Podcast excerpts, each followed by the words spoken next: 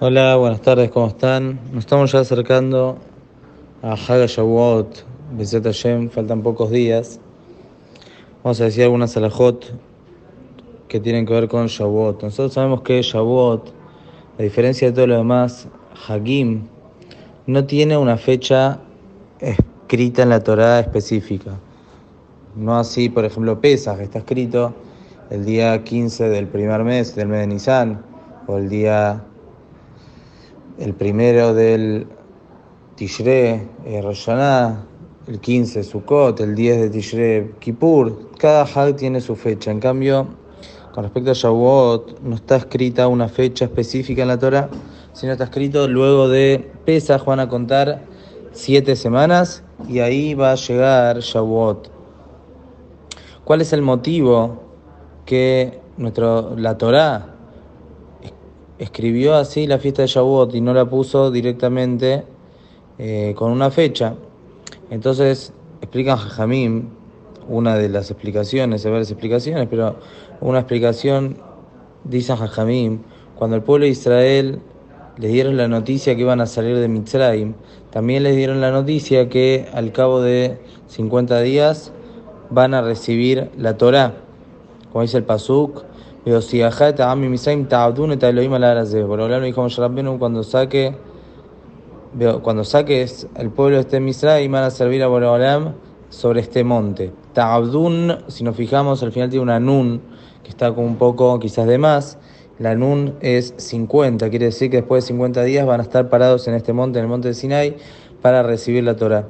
Cuando el pueblo de Israel sale de Misraim, tenían, estaban muy ansiosos para recibir la Torah y comenzaron a contar los días para llegar a Matan Torah, de esas ganas que tenían de llegar a Matan Torah. Es por eso que de la misma manera, Boreolam, cuando transmitió esta mitzvah a las generaciones, lo hizo de la misma manera, como que sea una continuación de Pesach, que sea el anhelo que nosotros tenemos de salir de Pesach y llegar a Matan Torah Shavuot, que justamente es la finalidad por la cual Borolam nos sacó de Misraim para que recibamos la Torah, para entregar la Torah al pueblo de Israel. Nosotros sabemos que toda la humanidad, todo estuvo pendiente de lo que ocurra el día 6 de Sivan, cuando fue eh, la creación del mundo, está escrito ayer, Baiboker Yom Hashishi.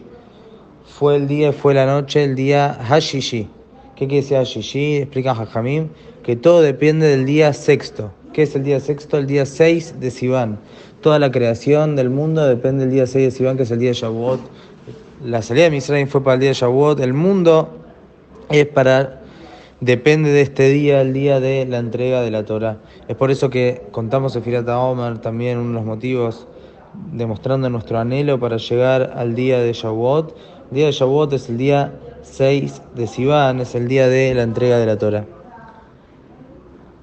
Por cuanto que el día de Shavuot es luego de la cuenta de los del Omer, tenemos que contar 49 días completos y después tiene que llegar el día de Shavuot. Es por eso que hay quienes dicen que a diferencia de quizás Shabbat y otros Yamim Tovim, que uno podría hacer Kiddush antes de que se haga de noche. Uno, por ejemplo, en Shabbat quiere comenzar Shabbat antes, puede hacer Kiddush antes.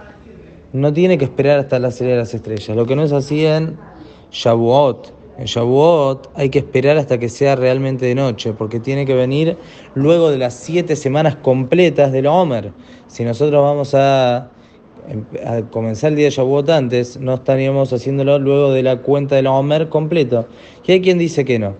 Hay quien dice que no hace falta cuidarse en esto. Al fin de cuentas, si uno adelanta el día de Shavuot, entonces o sea, adelanta y recibe antes, entonces ya automáticamente ya está en Shavuot.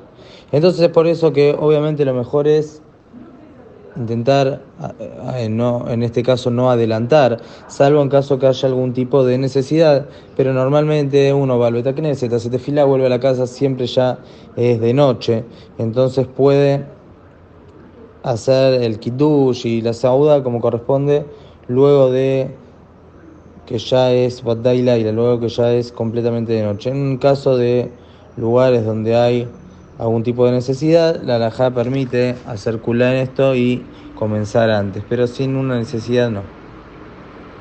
Con respecto a tefilat arbit, sí está permitido hacer tefilat arbit un poco antes y no es necesario esperar hasta la salida de las estrellas, aún los que hacen jumbra con respecto a el kiddush, que kiddush sí sea después de la salida de las estrellas después de que realmente ya es de noche.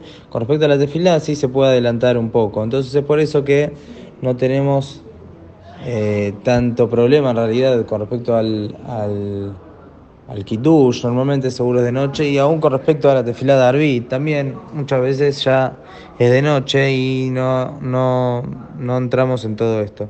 Pero a lo que nos está enseñando acá la Lajá es que el día de Shavuot viene luego de la cuenta del Omer. Terminamos del Omer los 49 días completos y después vamos a entrar en el día de Shavuot específicamente. Y nosotros ahora seguimos en los días de Sefirat Omer. Los días de Sefirat Omer son días de preparación, como estamos diciendo, para poder recibir la Torah. Cuanto más grande sea el recipiente que, que le vamos a poner a Boreolán para que nos llene de Torah, más Torah vamos a tener. Y si el día de Shavuot queremos recibir Torah, tenemos que seguir estos días que nos quedan preparándonos para el día de Shavuot.